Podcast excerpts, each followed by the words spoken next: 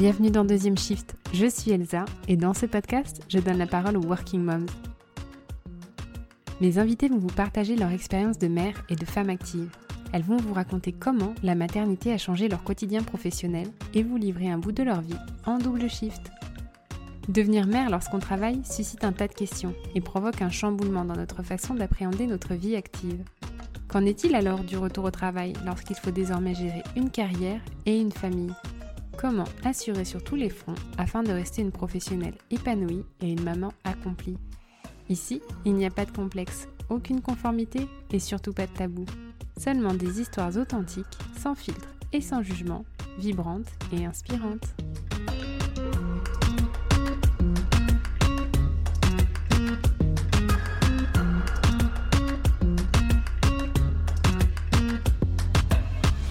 Marion, c'est la girl boss pétillante et inspirante qu'on rêve toutes d'avoir pour copine. Il y a trois ans, elle a fondé la marque Horta avec son mari Gauthier, aujourd'hui devenu emblématique dans le paysage du prêt-à-porter féminin Made in Europe. Si aujourd'hui Horta a grandi, Marion a toujours gardé la gestion de l'Instagram de sa jeune start-up et elle a réussi à fédérer autour de sa marque une communauté engagée et bienveillante. Alors, quand elle a annoncé sa grossesse le dernier jour de l'année 2019, on s'est toutes réjouies avec elle. Quand le tableau s'est assombri, un mois avant son accouchement, à l'annonce d'une maladie qui touchait Gauthier, une vague d'amour s'est emparée là aussi d'Instagram pour submerger Marion. Depuis ce jour de mai et la découverte de la leucémie de Gauthier, Marion est devenue la maman de Marceau, et désormais elle se démultiplie chaque jour pour prendre soin de son fils et de son amoureux, et gérer d'une main de maître sa belle entreprise. Pour deuxième shift, elle a accepté de livrer leur histoire de famille, de la naissance de son premier bébé Horta à l'arrivée de son fils Marceau, tout juste un mois après l'hospitalisation de Gauthier. Et malgré une vie qui ne l'épargne pas depuis de longues semaines, elle nous offre une belle leçon de positivité. Salut Marion, bienvenue sur Deuxième Shift. Bonjour Elisa, merci de me recevoir. Je suis vraiment très, très heureuse qu'on puisse, se parler ensemble, se parler de ta vie de maman, de ta vie de chef d'entreprise. Tu le sais, je te l'ai dit, quand, je t'ai contactée, moi, c'est, vraiment une inspiration, pour moi de voir la façon dont tu arrives à mener, toutes ces vies-là en parallèle avec une histoire assez particulière que tu vis. Tu vas nous expliquer tout ça. Mais donc, si tu peux démarrer tout simplement par te présenter, me dire ben, qui tu es, où tu habites, ce dans quoi tu travailles et qui est ta famille exactement maintenant? Bien sûr, bien sûr, avec plaisir. Donc moi, je m'appelle Marion, je suis originaire de Lille. j'ai vécu à Lille jusqu'à mes 21 ans. Ensuite, j'ai eu une expérience à l'étranger, donc à Londres et à New York. et je vis à Bruxelles depuis maintenant 8 ans. Euh, j'ai rencontré mon mari euh, grâce à ma, coloc, à ma coloc à Londres, et qui est devenue ma belle-sœur, et qui m'a présenté son frère. Et donc, euh, lui vit à Bruxelles depuis ses 4 ans. Donc, je l'ai rejoint, de, donc, comme je te le disais, depuis 8 ans. on est mariés depuis 4 ans, donc avec Gauthier, et on a fondé notre marque, qui est la marque Horta, il y a maintenant 4 ans. Il y a maintenant 3 ans, pardon. On vient de fêter nos 3 ans. Et, et on a un petit garçon qui s'appelle Marceau depuis, depuis 3 mois. Donc, euh, donc eh ben, voilà. Félicitations pour les trois ans de, de Horta et puis pour les trois mois de Marceau. Oui, oui, ça va vite. Exactement. on va revenir hein, sur bah, ta vie de, maman, mais j'aime bien avoir aussi un petit peu plus de, background sur la personne que tu étais quand tu étais plus jeune. ça m'intéresse de savoir si tu étais, toi, passionnée depuis des années et des années par la mode, si petite fille, tu avais déjà envie de travailler dans ce secteur-là, ou sinon, quel était le métier que tu avais envie de faire quand tu étais plus jeune? Alors, euh, alors moi, quand j'étais plus jeune, je faisais de la danse professionnelle et donc euh, j'ai toujours rêvé d'être danseuse. Euh, j'ai des parents qui m'ont jamais restreint au niveau rêve ou envie. J'ai vraiment eu cette chance, donc ils m'ont suivi dans, dans, dans, ce, dans cette envie, dans ce rêve. Et puis la, la, vie a fait que c'était pas possible que je, je puisse continuer en professionnel. Et donc, euh, et donc il m'avait toujours demandé, euh, mais si c'est pas la danse, qu'est-ce que ça sera alors? Puis j'avais toujours dit la communication, parce que c'est vrai que c'était plutôt global. J'avais pas forcément euh, une envie de travailler dans le milieu de la mode ou, ou j'avais pas un domaine de prédilection. Mais, mais voilà, je m'étais dit la communication, il y a toujours eu ce mot qui, qui, qui ressortait. Donc je me suis dirigée vers des études de communication. Et puis, donc, à Lille, j'ai fait une licence à l'Institut catholique de Lille. Et ensuite, je suis partie à l'étranger parce qu'avant de faire mon master, je me suis vraiment dit qu'il fallait que je parle anglais. Donc, j'ai eu envie d'une expérience anglophone. Et, et sinon, j'ai j'ai vécu voilà, dans la métropole lilloise avec, avec des parents très heureux, avec, je m'entends extrêmement bien avec mes frères. J'ai un grand frère qui a 50 plus que moi et un petit frère qui a 50 de moins.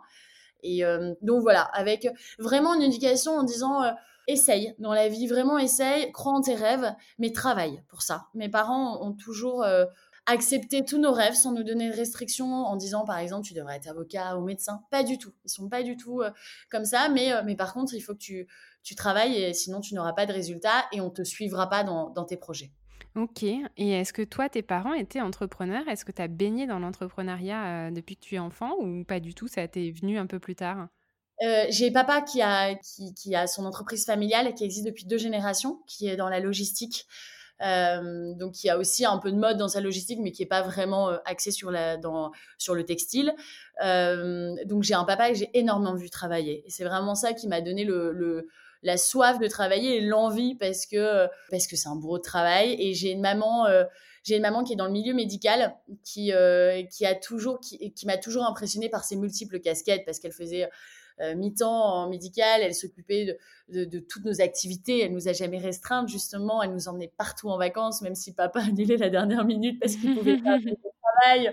Voilà, je me souviens qu'elle nous emmenait tous les ans au ski avec trois enfants en bas âge.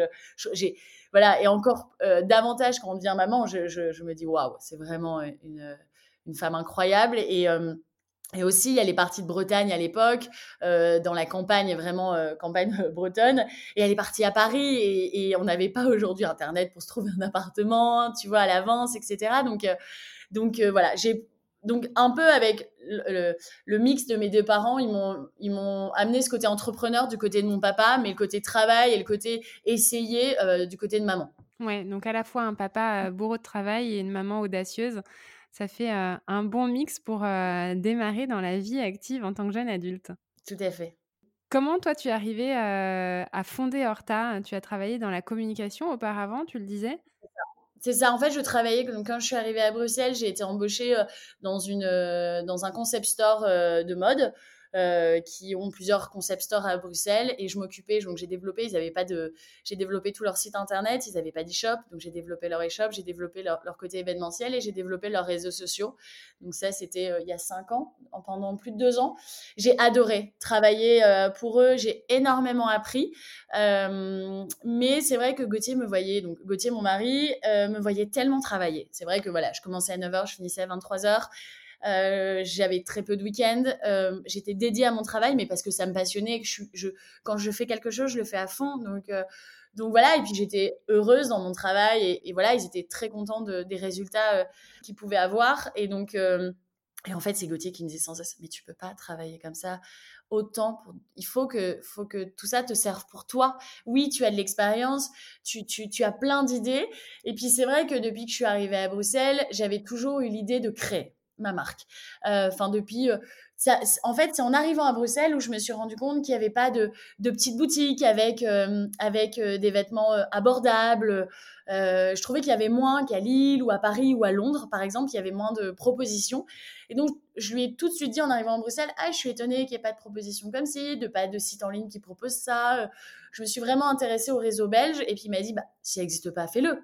J'ai arrêté pas mais non, mais moi, je suis bien dans mon job, Goth, en fait, je suis vraiment bien. Et puis au bout d'un moment, c'est vrai que j'ai une soif d'apprendre euh, quotidiennement et j'apprenais moins dans mon travail. C'est vrai que j'en suis arrivée à un point où c'était plus chronophage, je dirais, mes tâches.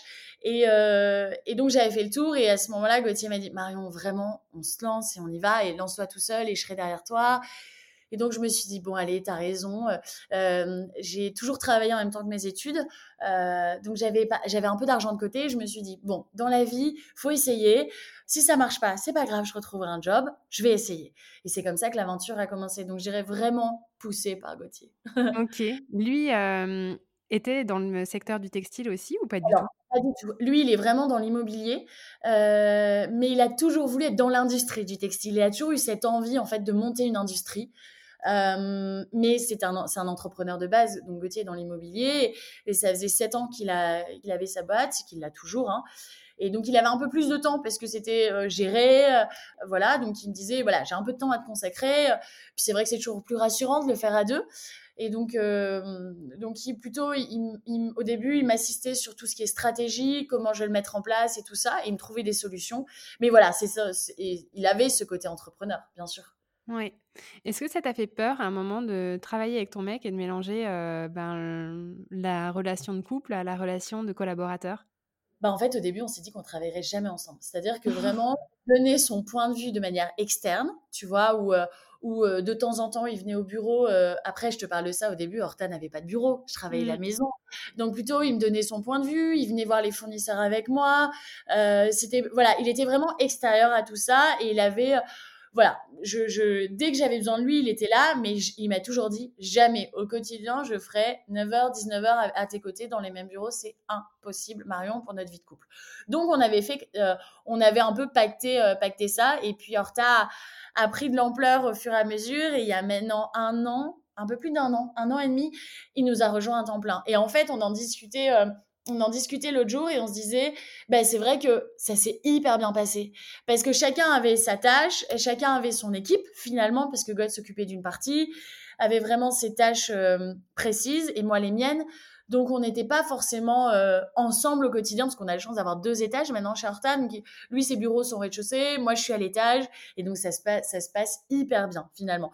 Donc, c'était pas prévu. Et finalement, l'histoire d'Horta a fait que euh, il était vraiment obligé de passer un temps plein. On avait, on avait besoin de lui euh, tout le temps. Donc, on pouvait pas juste l'appeler et, on avait besoin de lui vraiment au quotidien. Oui. Donc, Horta, c'est une marque de vêtements féminines. Je ne pas préciser ce qu'était Horta. Euh, donc Horta, c'est une marque de vêtements euh, féminines qui euh, propose des collections chaque mois, en début de mois. Et en fait, on fabrique tout entre la France et le Portugal, selon les savoir-faire de chacun de nos usines. toutes nos collections sont imaginées dans nos bureaux à Bruxelles et on est exclusivement revendu en ligne. Et, voilà, donc c'est une marque tendance, mode, abordable et le plus transparent possible sur notre manière de, de fabriquer. Donc on est très sur les réseaux sociaux et justement on montre, euh, on montre ce qui se passe derrière l'envers du décor, derrière une marque euh, de mode. Oui, et puis euh, vous l'aviez montré aussi récemment, vous l'aviez mis aussi en lumière par rapport au confinement. Vous avez réussi à faire retravailler des usines du nord de la France, si je ne me trompe pas, qui, qui travaillaient beaucoup moins, puisque l'industrie textile en France souffre pas de l'exportation, enfin pas de l'exportation, mais de... la, délocalisation des, des, usines, de, enfin des maisons de mode. c'est vrai que moi j'ai j'ai la chance d'avoir été contactée par plusieurs usines françaises par rapport à notre visibilité sur nos réseaux sociaux. Ils sont tombés sur notre marque et, et c'est vrai qu'on avait besoin à ce moment-là davantage de, de capacité de production en France, puisqu'on fait tout ce qui est blues en France, tout ce qui est blues, jupe en France, et euh, tout ce qui est euh, euh molleton, jean euh, au Portugal, nos manteaux au Portugal, nos maroquineries au Portugal. Et c'est vrai que j'ai au-delà d'une marque de mode, c'est vraiment des belles histoires qui se passent chez, chez Horta parce qu'on rencontre des usines qui sont, en tout cas, l'usine avec lesquelles on travaille depuis maintenant un an était sur le point de fermer. Ils étaient plus que deux dans l'équipe, les deux fondateurs ils existent, ils ont un savoir-faire depuis, euh, depuis les années 80. Donc, euh, donc c'est vrai qu'on a commencé à travailler avec eux parce que bah, ils sont arrivés au bon moment et on avait aussi bien besoin d'eux qu'ils avaient besoin de nous. Et puis, euh, et puis depuis, ils ont embauché huit personnes qui travaillent exclusivement pour Horta. Donc c'est vraiment incroyable. Vraiment, vraiment. Une très, très belle histoire. Et ça mène, voilà, c'est moi, c'est ce que j'ai souhaité en, en, ouvrant ma, ma marque, c'est je voulais, euh, je voulais quelque chose de très humain et je voulais que, les choses ont du sens. Et euh, en fabriquant en Europe, elles ont vraiment, et, davantage quand on rencontre des belles histoires et qu'on peut permettre à une usine d'exploiter de, son savoir-faire parce que ça aurait été vraiment dommage de perdre un si beau savoir-faire en France. Ouais. ouais, je suis tout à fait d'accord. Et, euh, et c'est vrai que hum, avoir la chance de pouvoir, avoir accès en tant que cliente, hein, je parle, côté cliente, accès à, des très belles matières qui sont produites de manière, responsable, sur des vêtements, qui sont, super beaux. imaginez, à Bruxelles, donc vraiment on est, sur du made in Europe, à fond. Tout à fait. Tout à fait. Notre logistique, les personnes qui préparent euh, nos colis euh, sont aussi dans le nord de la France, donc elles se situent à côté de nos usines, ce qui nous permet d'avoir une empreinte carbone qui est réduite. Vraiment, on, imagine tout de manière écologique, éthique, du début de la chaîne jusqu'à la fin. C'est vraiment le, parcours et le combat d'Horta quotidiennement. Et ça, c'était quelque chose qui te tenait toi à cœur, qui tenait à cœur de Gauthier quand vous avez parlé de lancer cette marque? En fait, on a commencé par fabriquer en France de manière naturelle parce que j'avais rencontré une usine française qui, qui faisait le pari de commencer avec nous. Et, et en fait, quand je me suis rendu compte de leur savoir-faire, je me suis rendu compte, c'est plus en, étant sur le terrain que je me suis rendu compte de, de, choses qui n'allaient pas quand, quand par exemple on parle de, de, de greenwashing, j'appelle ça comme ça, parce qu'on dit oui, on fait par rapport au savoir-faire, on fait en Chine. D'accord, mais l'empreinte carbone est une catastrophe. Donc c'est toutes ces mmh. choses-là où moi je me suis dit mais il n'y a pas de logique. Et surtout quand je me suis rendu compte que lorsqu'on faisait directement de l'atelier de production à nos, à nos clientes, à notre communauté, en fait, on pouvait se permettre d'être abordable. Alors je mets toujours des guillemets dans notre abordable parce que Bien évidemment, une blouse à 89 euros, tout le monde ne peut pas se la payer, on en est conscient. Mais aujourd'hui, on fait le moins de marge possible.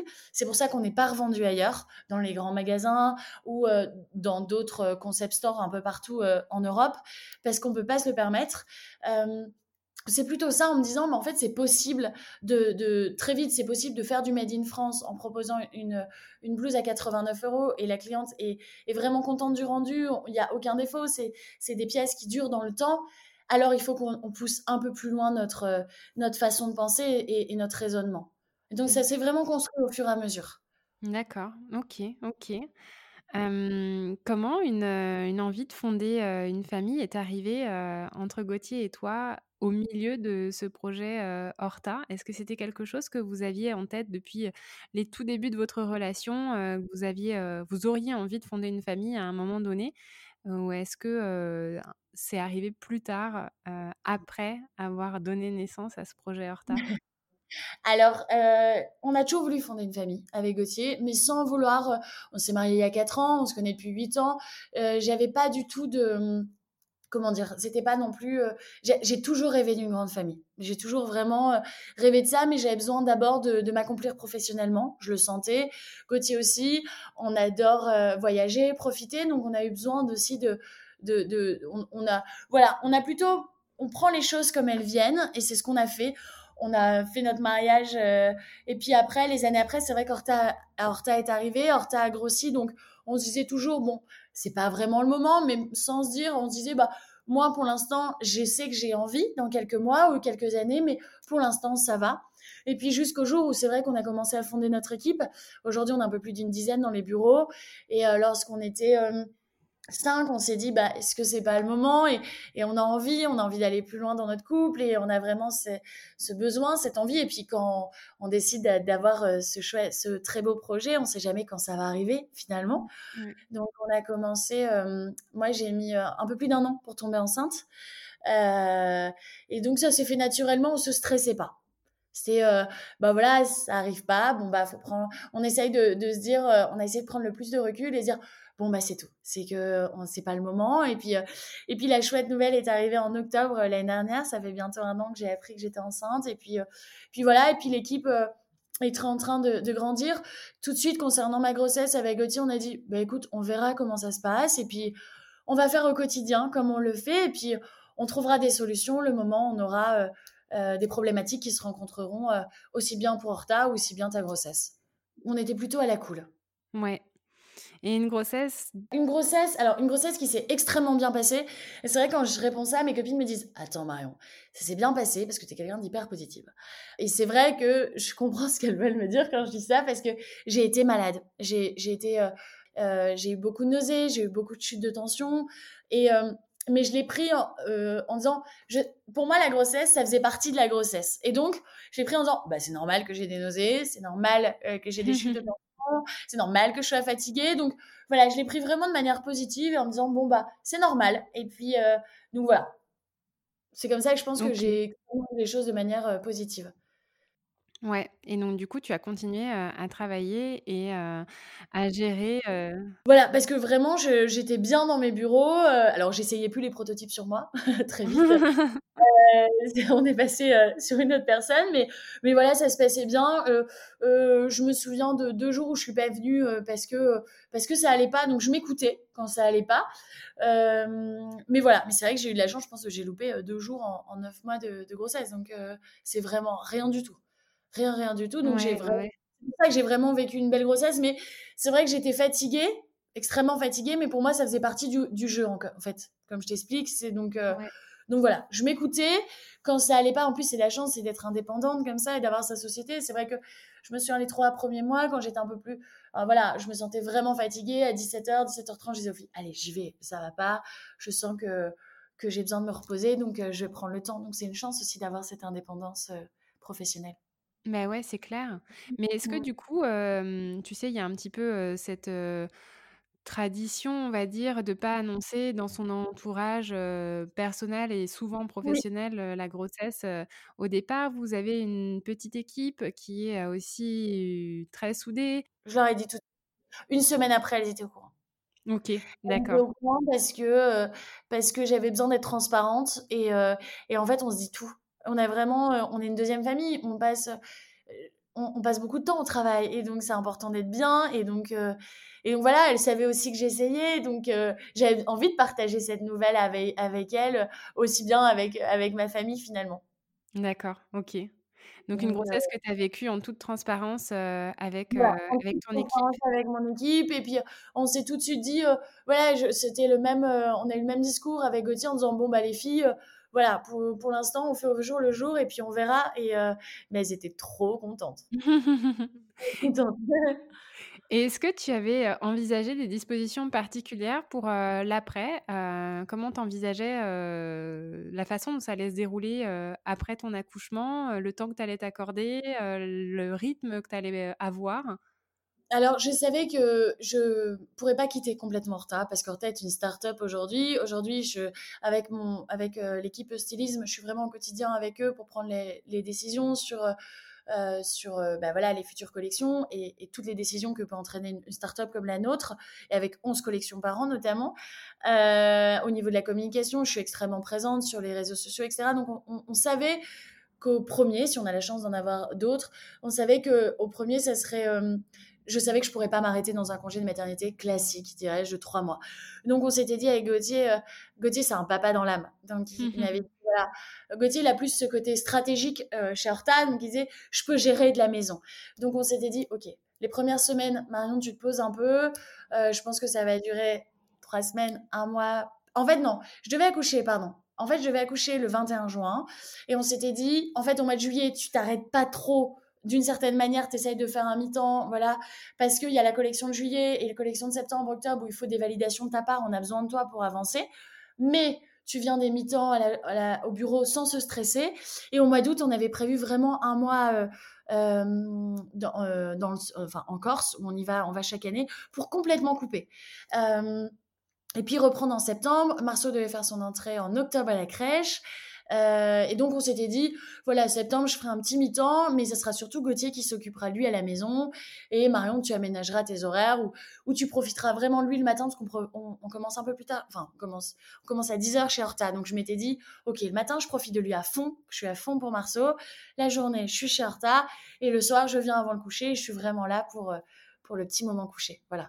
C'était l'idée. Et toi, ça te convenait dans cette perspective Après, tant que tu deviens pas maman, tu sais pas trop. Donc, on laissait vraiment une porte ouverte en se disant Ok, c'est le scénario de base, mais on s'écoute et on voit. Moi, j'ai vraiment une équipe qui, qui chacun a son rôle et, elle gère tellement. Donc, je sais qu'elles ont besoin de moi. Et des fois, en fait, elles sont souvent bloquées par des décisions où elles attendent de moi des validations, etc. Donc, mais elles sont complètement indépendantes. Donc, je disais on fera au quotidien et on verra. Mais c'est vrai que sur le papier, le mois d'août, on coupe complet parce qu'en plus, nos usines sont fermées.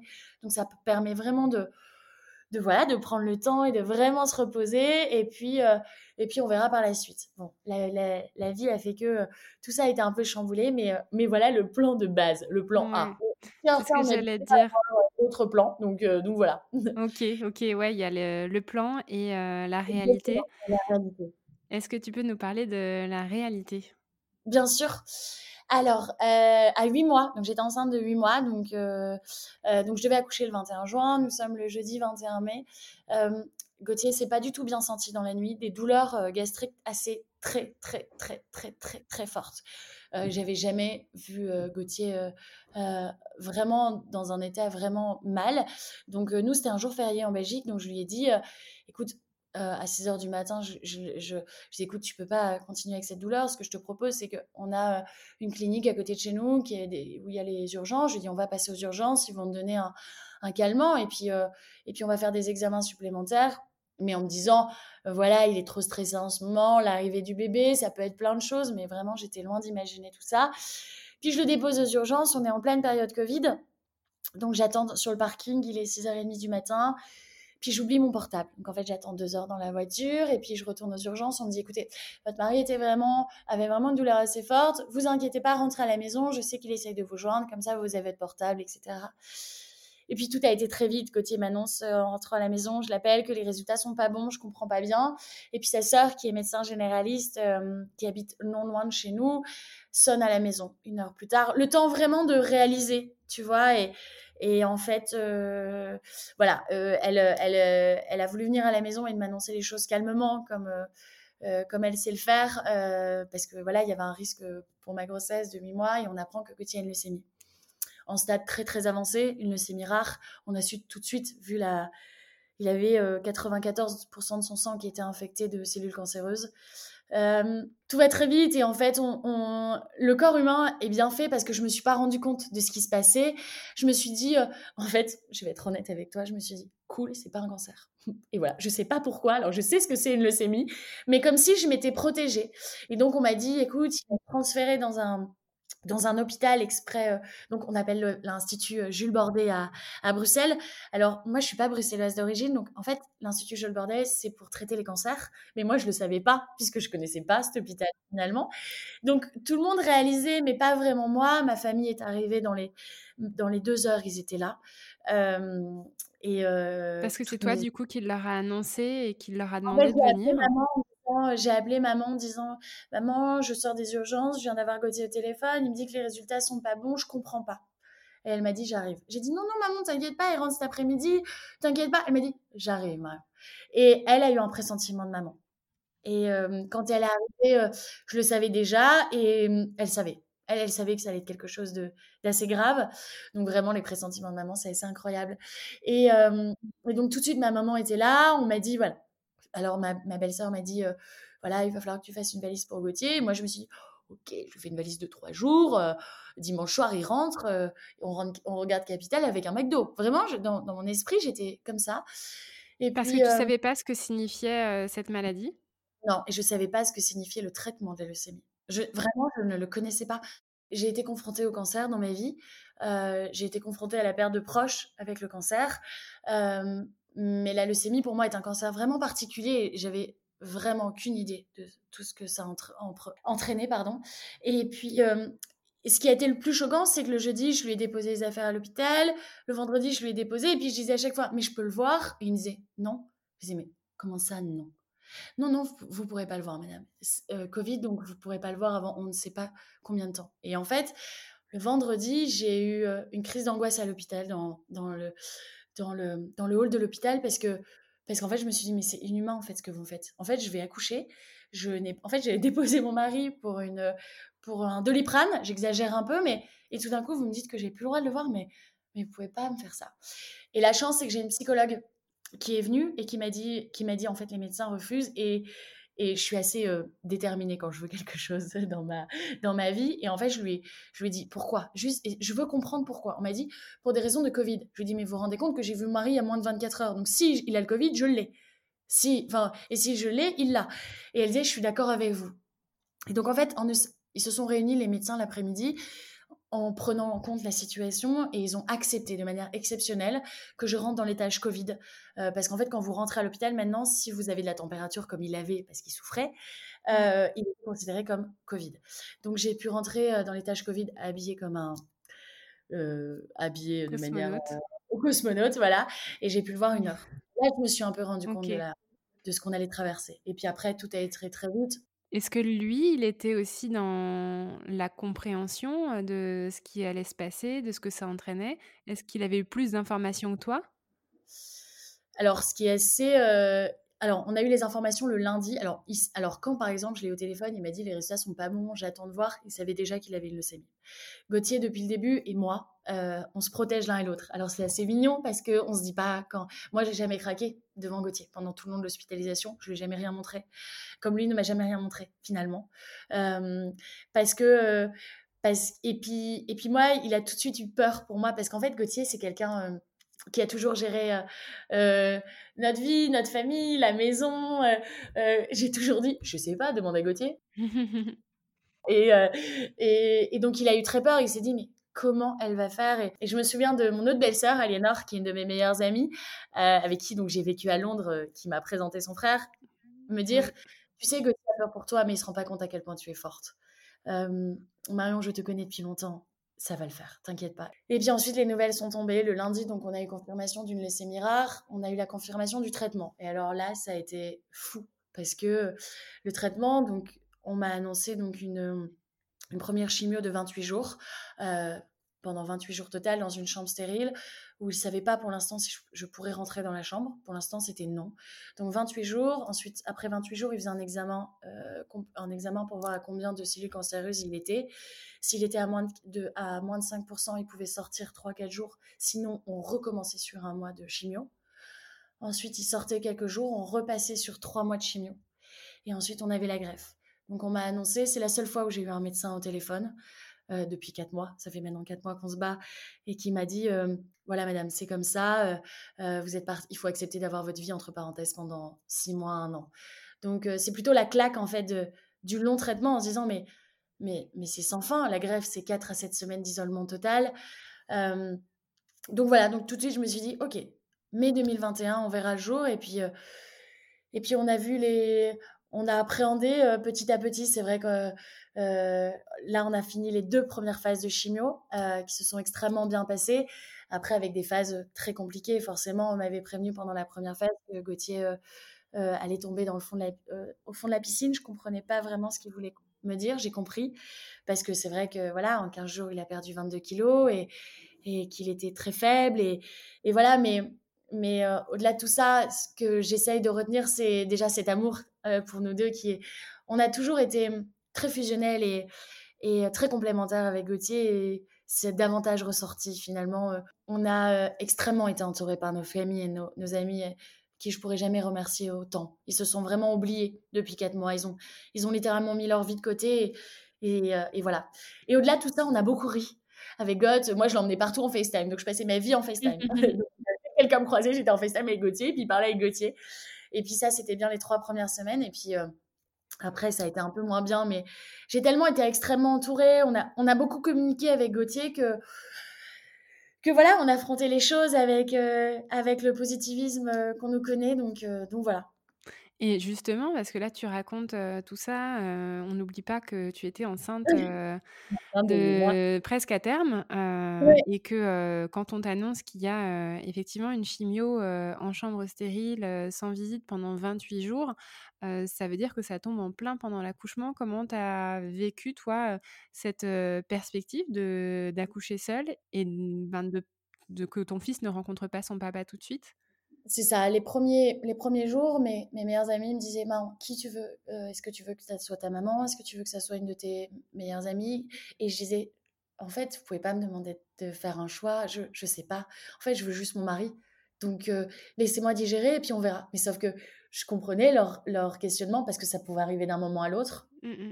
Et donc, euh, j'ai un gynéco qui est vraiment incroyable et qui est incroyable toute ma grossesse et qui a été incroyable, c'est qu'il a mis tout en place. C'est-à-dire que Gauthier, l'institut, il est donc hospitalisé à l'Institut Jules Bordet et juste à côté, il y a l'hôpital Saint-Pierre qui sont reliés en fait par un tunnel. Et donc, il m'a dit, OK, je ne devais pas du tout accoucher là. Il m'a dit, OK, Marion, on va te changer d'hôpital.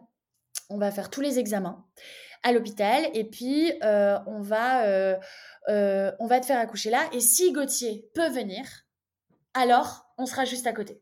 C'était la seule manière pour qu'il puisse participer. Alors, s'il y avait une chance à ce moment-là, de participer à l'accouchement. Donc, euh, donc c'était vraiment chouette de se sentir soutenu comme ça. Lui était en lien avec euh, euh, l'équipe des matos du service de leucémie et donc il a fait vraiment tout ce travail.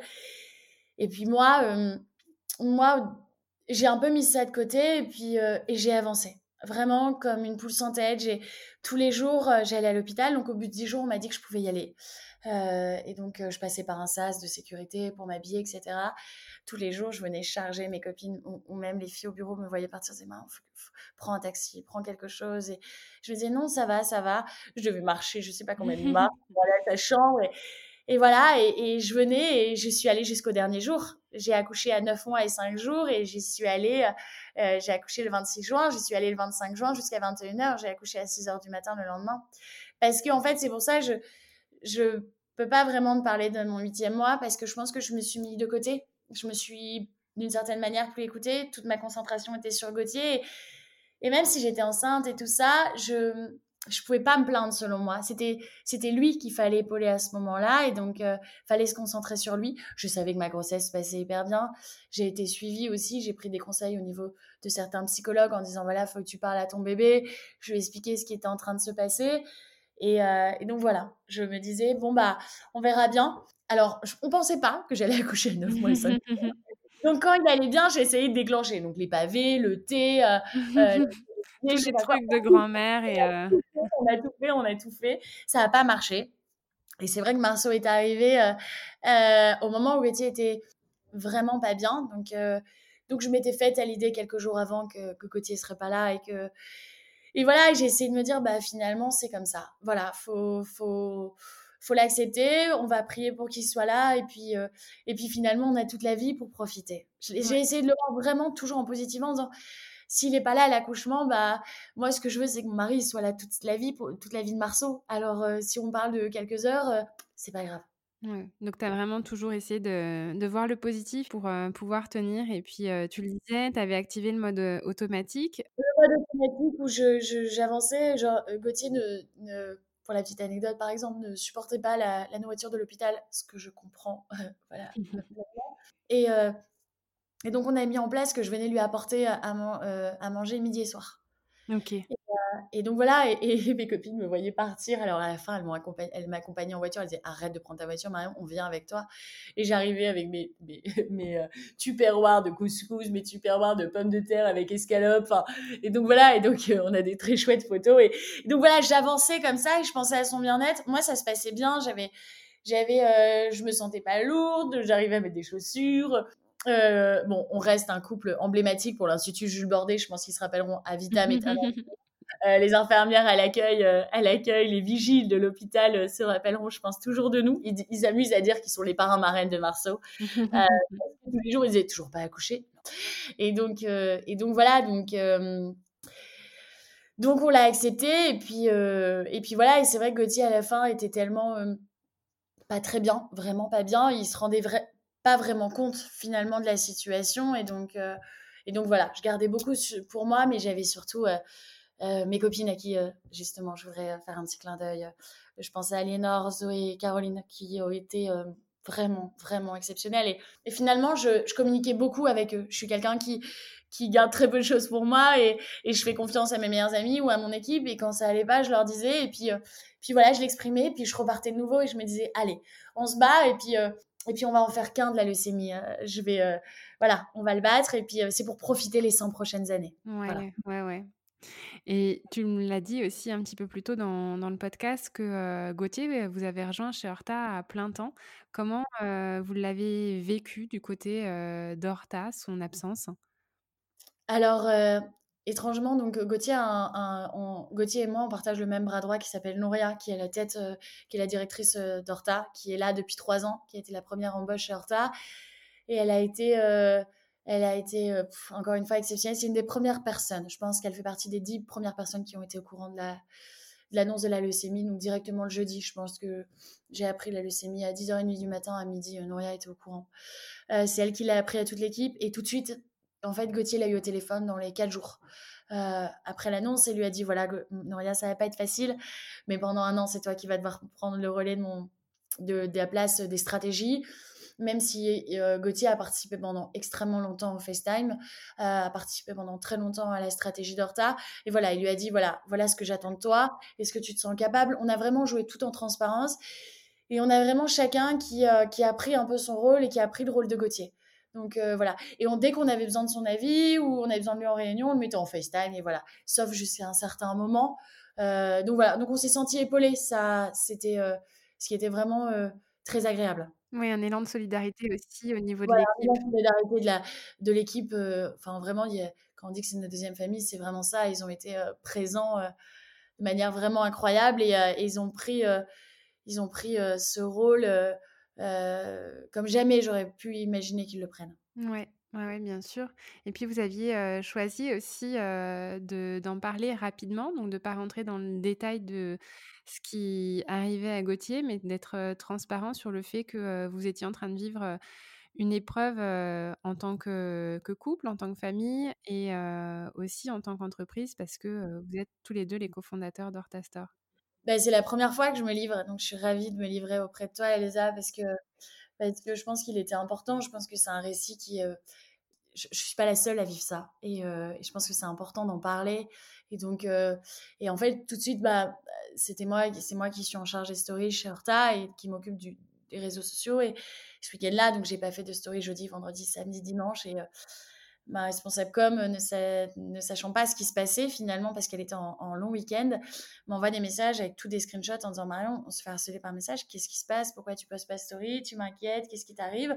Et donc je l'ai appelée pour lui expliquer euh, ce qui se passait. Et, et j'arrivais pas à reprendre les stories comme si de rien n'était. J'avais l'impression de mentir. Et, lorsque j'ai appris la, longueur du traitement, je me suis dit, mais je peux pas mentir en fait. Et, et c'est pas un secret, c'est pas, c'est pas quelque chose de mal. Et Gauthier m'a tout de suite très vite dit Marion, il faut qu'on en parle. Même avant que je, je, finalement, que je me pose la question, parce que moi, il y a eu le choc et, et tout ça. Et, et donc, il m'a dit Je veux qu'on en parle, je veux qu'on soit transparent, sans tout dire forcément, parce que déjà, c'est dur. De, je ne pouvais pas tout raconter. Donc, euh, donc voilà, on a, on a expliqué les choses et c'est vrai que je me sentais. Euh, je me sentais plus euh, sereine de reprendre les stories petit à petit et de reprendre notre cours de vie à peu près normalement. Et, et voilà, ça me permet des moments où, où euh, je sais que Gauthier nous a fait la surprise d'arriver au bureau l'autre jour et, et c'était incroyable et, de partager aussi ça. Ouais, ça a été très émouvant aussi à voir sur les réseaux sociaux. Donc, euh, donc voilà, c'est tout ça qui. J'ai toujours été transparente avec ma communauté et donc euh, j'avais envie de l'être et je pouvais pas mentir sur un point aussi important. Donc, donc voilà. Mais c'est vrai que j'avais pas encore eu l'occasion de, je sais que c'est normal, on a, on a raconté un bout de notre, de notre récit de vie, et donc euh, beaucoup de gens se posent des questions, genre, mais finalement, comment ça s'est passé l'accouchement, ma pauvre? Et, et, donc, je trouvais ça important de passer par un... Je trouve ça chouette de pouvoir l'expliquer à travers ton podcast, finalement. Mais merci de, de me faire aussi euh, cet honneur de de raconter cette histoire ici, euh, parce qu'effectivement, depuis ce 21 mai et l'annonce choc que vous avez eu, il s'est passé une très belle chose, qui est l'arrivée de Marceau dans votre vie? Oui, oui. Donc il est arrivé, Marceau est arrivé, donc c'était une de mes meilleures amies qui est Zoé qui était avec moi à la maison. On regardait Top Chef. J'ai dit à Zoé, bon, à mon avis, on finira pas Top Chef, ça continue. on va à l'hôpital et puis. Et on est parti tranquillement à l'hôpital, franchement, sans stress. J'ai j'ai décidé, Gauthier était extrêmement fatigué. Et donc, lorsque je suis arrivée à l'hôpital, on m'a fait les, on m'a, voilà, on m'a mis le monito, etc. Et puis on m'a dit, bon, bah voilà, vous êtes en ouverture 3, ça sera pour cette nuit, en tout cas pour aujourd'hui, en tout cas pour le 26 juin, puisqu'il était 1h30 du matin. Et donc, je lui ai envoyé une petite photo de monito, sans l'appeler, sans, voilà.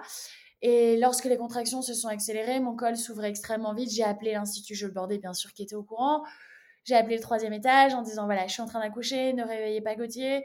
Juste, voilà, vous savez qu'à un moment à l'autre, ça peut arriver. Comme ça, vous préparez les services et tout ça. Donc, elles étaient au courant. Et puis, euh, et puis tout d'un coup, à 4 heures du matin, la seule fois où j'ai pris mon portable finalement, j'ai vu que sur WhatsApp, Gauthier était connecté. J'ai passé ma vie à regarder ses connexions de WhatsApp depuis Là, je vois qu'il est connecté au moment où je regarde le WhatsApp à 4h, 4h30. Je l'appelle et je lui dis mon cœur? Et puis il me dit Oui, j'ai t'as vu ma photo? Il m'a dit, bah oui, mais c'est une vieille photo. J'ai dit, non, mon cœur, je suis en train d'accoucher, je suis à, je suis à Saint-Pierre. Il me dit, déjà? J'ai dit, je suis quand même enceinte de 9 mois et 5 jours, donc ça sort. et euh, comme quoi, il était vraiment un peu à côté d'une certaine manière. Et, euh, et là, je lui ai vraiment dit, écoute, mon amour, tu vas devenir papa aujourd'hui, on va devenir parents. C'est la plus belle chose qui puisse arriver. Si tu te sens bien, tu viens. Si tu te sens pas bien, tu viens pas.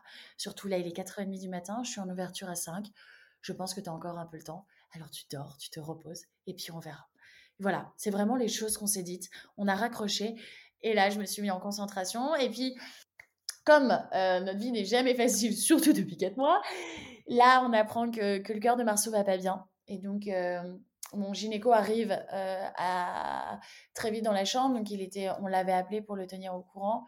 Et voilà, il est arrivé dans la chambre en disant Bon, écoute, Marion, tu vois que depuis quelques minutes, c'est vrai qu'on me tournait, il y a de plus en plus de, de, de, personnes dans ma chambre, ce qui devenait de plus en plus étrange. Et il m'a dit Voilà, je t'explique, on passe en code orange, on n'est pas en code rouge, donc on a 30 minutes pour te faire accoucher, tout va bien. Est-ce que tu as des questions? Je lui ai juste dit Docteur Soto, on se connaît bien, oui. Je veux juste que tout se passe bien. Tout se passe bien. S'il faut que vous me le sortez par la bouche, ça reste une histoire mythique. Vous me le sortez par la bouche, mais pas deux fois. Et il m'a dit, d'accord, Marion, compte sur moi. Et j'ai juste regardé ma meilleure amie et je lui ai juste dit, euh, la foudre, elle tape jamais deux fois. Hein. Elle m'a dit non. Je lui ai dit, alors, ok, on y va. Et puis, je suis partie en salle d'opération en me disant, ok, on est parti. Et puis, euh, donc, on est, euh, est parti sur la césarienne. Ce qui est bien, c'est que j'étais entourée de mon gynéco avec qui j'avais une confiance aveugle. Donc, il m'a expliqué la procédure. Il m'a dit, voilà, dès qu'on va le sortir, voilà la pédiatre qui est là, qui va le sculpter.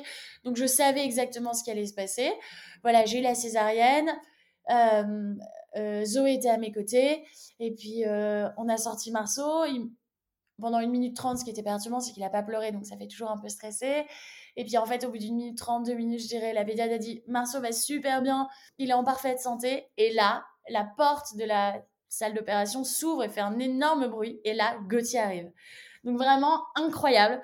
Et puis alors finalement tout l'hôpital est au courant parce que bah, forcément c'est pas des histoires qui arrivent tous les jours. bien sûr. tout le monde s'est mis à pleurer dans la, salle et moi et, moi j'ai juste dit à Gauthier oh mon amour et donc il est arrivé il me voyait avec euh, bah, mon ventre ouvert parce qu'il est vraiment arrivé de côté. Je lui dis mon amour regarde pas sur la droite par contre regarde sur la gauche. Marceau est là et, et, là il s'est mis à pleurer et, et c'était incroyable incroyable. Il est venu auprès de nous et euh, on a eu le temps de il a eu le temps de, de il pouvait pas le prendre dans ses bras parce qu'il était encore trop faible mais voilà de voir Marceau lui tenir la main et puis il a pu rester une petite heure avec nous avant afin de avant de, de repartir parce qu'il était vraiment fatigué mais donc voilà donc c'était un moment magique et encore une fois moi ce que je retiens c'est le la chance d'avoir eu mon mari malgré les circonstances tu vois c'est ce que toujours de voir en fait parce que je pense que le traitement est tellement long que les épreuves sont tellement dures que c'est ma façon à moi d'avancer. Tu vois, comme finalement, j'ai repris euh, très vite Horta. Je me suis. Euh, parce que euh, c'était le seul endroit où c'était stable et, et je savais que mon équipe avait besoin de moi et c'était aussi ma, ma, mon moment à moi où je sortais un peu de tout ça finalement. J'avais mon moment avec Marceau, j'avais mon moment au travail et mon moment à l'hôpital avec mon mari. Ouais, tu as réussi à, compartimenter et puis garder aussi bah, un peu le la stabilité, hein, tu le disais, de d'Horta, où tu te sentais en pleine maîtrise, en pleine confiance, et c'était la seule chose qui n'était pas nouvelle dans ta vie. Quelque chose de stable. Quand je suis revenue chez Horta, au bout de quatre jours, après avoir pris, appris la maladie, ça m'a fait plaisir parce que rien n'avait changé. Contrairement à ma vie finalement qui avait été... Euh, je me souviens d'une fois, on était avec dans le parc à côté de chez moi avec mes copines. J'essayais d'accoucher, donc je marchais très vite. et en fait, il y avait un jardinier qui avait un souffleur, tu sais, avec les feuilles. Et je disais à mes copines, tu vois, j'ai vraiment l'impression qu'on a fait ça sur ma vie. Mais en même temps, je me suis toujours dit, finalement, la leucémie, on va la guérir. Malgré que ce soit une leucémie rare, que le traitement est long et que les épreuves sont, sont, sont éprouvantes, on va y arriver, on va, euh, on va vivre toute notre vie ensemble. Et, euh, et, donc, c'est une chance. Je me suis toujours dit, tout de suite dit, euh, OK, qu'est-ce qui aurait pu arriver de pire? Un accident tragique, une crise cardiaque, c'est pas notre cas. Alors, je m'estime heureuse. Ouais, tu arrives à hum, voir du positif dans une situation qui est extrêmement bouleversante dans mmh. une vie.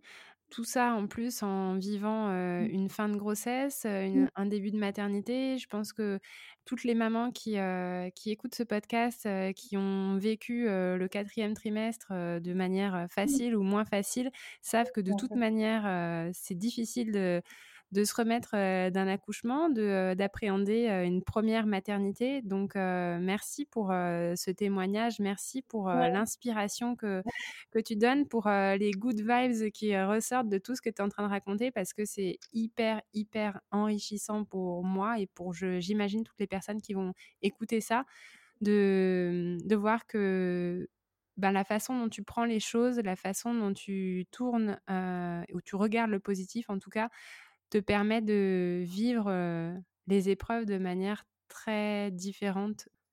Après, je pense que j'avais deux choix face à moi. Soit positiver et voir tout ce qui était positif. Soit je m'écroulais et je ne sais pas si je me relevais. Donc, j'ai pris ce choix-là, je pense. Mais c'est comme j'ai eu donc une césarienne d'urgence et j'ai fait une hémorragie. Parce que sinon, ça serait pas drôle. et en fait, le lendemain, donc j'ai accouché le vendredi et le samedi après-midi, j'allais voir Gauthier dans son hôpital. Donc, j'ai traversé tout le couloir. On m'a pas proposé de fauteuil roulant. J'y suis allée à pied. Quand mon gynéco a su ça, il m'a dit Mais Marion, enfin, et je n'ai ressenti aucune douleur de la césarienne. Pourtant, j'ai vite mal et j'ai vite. Je pense que vraiment mon corps s'est protégé et s'est dit Ok, c'est pas le moment pour toi et il faut que tu le prennes plus tard. Je, compte m'arrêter, hein, je rassure. là, on a là, on a un petit moment où Gauthier est à, à la maison, donc c'est un rêve. Il est à la maison et voilà, tout doucement pendant jusqu'à la fin du mois. Et ensuite, on commence la greffe qui est vraiment une des plus grosses étapes de la guérison. Et donc, donc voilà, on commence la greffe. Et donc, je sais qu'on a encore un gros morceau qui nous attend. Donc, donc voilà, par contre, compte sur moi pour, pour prendre 2-3 mois de vacances par la suite quand, quand tout sera ouais. Profiter de votre famille, prendre un, un congé maternité que, que tu n'as pas pris. Complètement. Et, et, voilà, et je me dis, bon, bah, écoute, c'est le moment. Horta a besoin de moi parce que c'est vrai qu'Horta euh, grandit de, de, plus en plus mois après mois, ce qui est vraiment incroyable. Et donc, je me dis, bon, bah, voilà, c'est le moment, je me concentre sur mon bébé. Au finalement, on a un peu une vie un peu entre parenthèses avec Marceau, moi, Gauthier, mais en même temps, euh, Gauthier est à la maison avec Marceau toute la journée, là, pendant un mois, donc c'est un rêve. et, et, voilà, on, voilà, on profite des choses comme elles viennent et, et c'est important, je pense. Et donc voilà. Est-ce que aujourd'hui ces épreuves que tu vis, que vous vivez avec Gauthier, impactent d'une certaine manière la façon dont tu travailles, la façon dont tu vois l'avenir de ton entreprise? Alors, ce qui est assez étrange, c'est que tout de suite avec Gauthier, quand on a su la maladie, on s'est dit, ce qui est assez fou, c'est qu'on n'a aucun regret. C'est-à-dire que Gauthier et moi, on, a vraiment cette personnalité à dire, on n'attend pas pour vivre les choses. Donc, on a voulu monter notre boîte, on a monté notre boîte. On veut voir nos amis au bout du monde, on va les voir. on fait, vraiment, on met en, place les choses pour profiter de la vie. On croit que la vie a plein de dents. Et donc, on n'a jamais eu de regrets. Moi, c'est vrai que j'ai toujours maman qui m'a dit dans la vie, n'aie jamais de regrets. Si tu veux faire quelque chose, fais-le. Et Goth a vraiment cette, cette dynamisme euh, et la même façon de penser. Donc, tout de suite, on s'est dit tous les deux, oh, s'il y avait une chose à refaire, il n'y aurait rien à refaire. Gauthier et moi, je pense qu'en huit ans de vie, on ne s'est pas engueulé plus d'un quart d'heure. Euh, on se dit je t'aime tous les jours depuis qu'on est ensemble. Donc, sur ça, on n'a aucun. Je me suis pas dit, tu vois, si c'était à refaire, je referais ça, je referais ça. Donc, ça, pas du tout. Euh, par rapport à Horta, euh, euh, au début, je me disais, oh, plus jamais je m'énerverai sur des retards de livraison. Et en fait, si. ça fait quelque chose un peu pas, pas bête parce que voilà, c'est notre métier et, et c'est mon premier bébé, Horta. Donc, donc voilà, donc je pense que je relativise sur beaucoup de choses. Je dis souvent, la leucémie, c'est grave. Un retard de livraison, c'est pas grave. Ou autre chose, c'est pas grave. Donc ça, ça oui. Après, euh, je demandais à Gauthier il y a encore quelques jours, euh, qu'est-ce qui va changer après, tu crois, dans notre façon de vivre Et il m'a dit rien. Parce qu'en fait, euh, je veux la même vie. Il m'a dit, non mais on a la vie rêvée, mon amour. moi, je veux pas laisser passer cette vie, me passer à côté, quoi. C'est mort, c'est mon ticket de loto. Je m'entends trop bien j'aime trop ma boîte, j'aime trop mon job. Euh, on, voilà, on est hyper entouré au niveau amis, on s'entend hyper bien avec nos familles, mais vraiment hyper, hyper bien. On sait bien que ma famille, que ma belle famille. Donc, euh, donc voilà, non, profitons. Et je sais pas ce que la vie veut m'apprendre et je pense que je, faut pas trouver toujours une, une réponse à tout, mais voilà, je me dis qu'on va davantage croquer la vie et mais au quotidien, euh, pas encore pour l'instant. Ça n'a pas encore vraiment changé. Parce que j'avais déjà cette façon de penser. Donc voilà, je pense que ça va changer ou je pense que je ferai quelque chose au niveau des hôpitaux. Je ne sais pas encore quoi. J'ai beaucoup de choses où j'ai été assez choquée d'arriver dans le milieu médical et découvrir certaines choses, certaines façons de faire. Et donc, je me dis que c'est peut-être mon rôle dans les années à venir. Mais je ne sais pas encore comment cela se traduira voilà, je me dis que oui, s'il y aura quelque chose par rapport à ça, Euh, Horta change tellement tous les mois, évolue tellement que j'ai du mal à dire où on sera dans cinq ans. Euh, donc, euh, je sais pas trop. Je sais, Et puis, le, comme tu l'as dit, le combat n'est pas fini. On est vraiment en plein dedans, donc faisons la greffe. Prenons les six mois. De, il y a vraiment six mois où, pour, pour tout réapprendre. Et puis, puis, on va déjà prendre des vacances l'été prochain. Et puis, mais je serais ravie de, de nouveau faire un podcast avec toi. Ça va changer finalement dans quelques mois, mais, euh, mais euh, j'espère retrouver notre vie d'avant, même si je t'avoue qu'aujourd'hui, l'avoir à la maison, euh, c'est vraiment la plus belle chose qui puisse m'arriver. Ouais, et puis de se retrouver tous les trois en famille, de savourer ces, ces premiers moments aussi où vous êtes réunis avec votre petit garçon. Alors, c'est peut-être ça qui a changé. Tu vois, quand j'étais quand, euh, moi, je suis une fan de to-do list. Donc, je me fais des to-do. je suis sans cesse sur mon portable, entre les réseaux sociaux, mes textos. Là, maintenant, quand je dîne avec mon mari, je dîne avec mon mari. Il n'y a plus personne qui existe autour. Euh, voilà, c'est plutôt ça en fait. Je, je, profite de chaque instant avec lui et je profite de chaque instant finalement, même quand je suis euh, avec mon bras droit et qu'on prend le temps d'aller déjeuner pour discuter, savoir comment elle se sent. Je prends davantage le temps et je me pose. Plus rien n'existe. Tu vois, je, mon portable est de côté, mes mails sont de côté, les problèmes sont de côté. On verra ça plus tard. Et je, vraiment, je me mets à 100% dans une bulle. C'est peut-être ça qui a changé. Et c'est vrai de se rendre compte. J'ai 15 jours avant, ce qui est assez drôle, enfin drôle, euh, d'une certaine manière, c'est que Gauthier est sorti de la salle de bain 15 jours avant l'annonce de la maladie et m'a dit euh, On se rend pas compte de la chance qu'on a. Et je lui ai dit Oh, si, tu sais, je m'en rends compte. Et il m'a dit Tu crois? J'ai dit Mais oui, bien sûr je suis hyper amoureuse de toi. Euh, on a une boîte euh, qui fonctionne extrêmement bien. Les, mes collègues de boulot sont incroyables. On a des chouettes bureaux, on est propriétaire, on a des familles extraordinaires. Donc, bien sûr je m'en rends compte. Mais il avait raison d'une certaine manière. Tant qu'il ne nous arrive pas vraiment quelque chose, on s'en rend compte, mais on ne profite pas de chaque instant. Donc maintenant, j'essaye de me dire, t'as tout doux du week-end, on s'en fout. Euh, c'est pas grave si t'as pas coché deux trucs dans ta to do, profite et voilà, donc c'est plutôt, euh, plutôt ça. Je, maintenant, euh, quand je dîne, je dîne avec lui et, pas avec mon portable avec. Ouais, ouais. Mais c'est une belle résolution de profiter euh, des gens qu'on aime, de décrocher aussi dans une, dans une vie où maintenant tout est digital, tout est connecté, où effectivement les... Mais c'est très chouette, hein, à la fois les réseaux sociaux, c'est grâce à ça que moi j'ai découvert Horta, c'est grâce à ça que je t'ai découvert, mais c'est hyper important. Ouais, et des fois, on ne se rend pas vraiment compte et donc on est pris. Puis on attend les vacances, tu vois? Alors finalement, il faut, faut s'accorder des petits moments euh, dans la journée et, voilà, qui sortent, qui sortent un peu, peut-être des moments lambda ou, ou, normal, mais, euh, mais finalement, quand il nous arrive quelque chose, ne deviennent pas si normal. La chance de pouvoir aller au, au, bois avec son mari, euh, c'était notre première promenade il y a dix jours de pouvoir sortir avec Gauthier, alors pas longtemps, dix minutes, mais de pouvoir sortir avec lui et Marceau, ces choses-là, c'est des moments qui resteront à tout jamais dans mon cœur. Voilà. Mmh ces chouettes moments. Et donc voilà, en positivant et, euh, euh, en se disant que finalement, euh, c'est une maladie et que ça se guérit. Et, on n'a jamais eu le doute sur ça. C'est important aussi. Le mental fait beaucoup et on n'a jamais eu le doute sur l'issue de la maladie. Donc voilà. Eh bien, écoute, j'en ai pas non plus, puisque tu arrives à vraiment tourner tout ça de manière mmh extrêmement positive.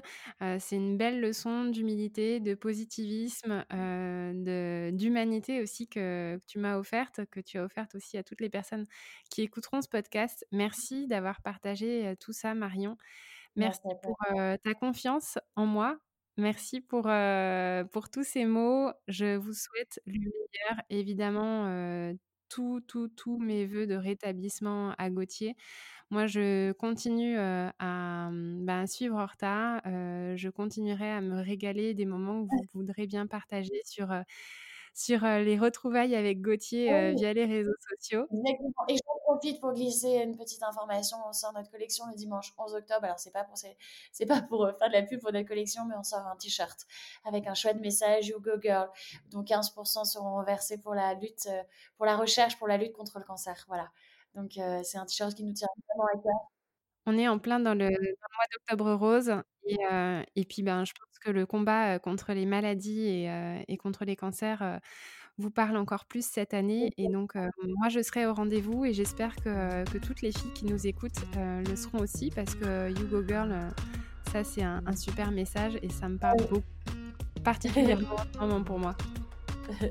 donc voilà, donc j'espère que, que vous serez nombreux au rendez-vous et qu'on pourra reverser un chouette, une chouette aide pour la recherche.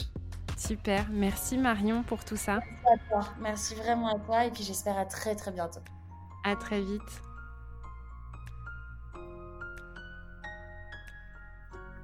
Si cet épisode est maintenant terminé, le combat de Marion et Gauthier est encore long. J'ai une pensée particulière pour toutes les familles qui vivent également ce genre d'épreuve et je vous envoie, de derrière mon micro, ma profonde affection et mon soutien. J'ai pris comme d'habitude beaucoup de plaisir à enregistrer cet épisode 15, alors j'espère qu'il vous aura plu tout autant. Si c'est le cas, je compte sur vous pour en parler, le partager et mettre une note 5 étoiles ainsi qu'un commentaire sur votre appli d'écoute. Ça m'aide à faire connaître et à faire grandir la communauté autour de Deuxième Shift. Je vous invite aussi à me rejoindre sur l'Instagram de Deuxième Shift pour avoir vos retours sur cet épisode. C'est via ce réseau que je partage plus de choses sur mes invités et ma propre expérience de Working Mom. J'y crée une communauté bienveillante, inspirante et décomplexée quant au quotidien mouvementé des mamans qui travaillent. Et car cet épisode était aussi inattendu qu'émouvant, on se retrouve dès lundi prochain pour une nouvelle histoire de Working Mom. Et d'ici là, portez-vous bien.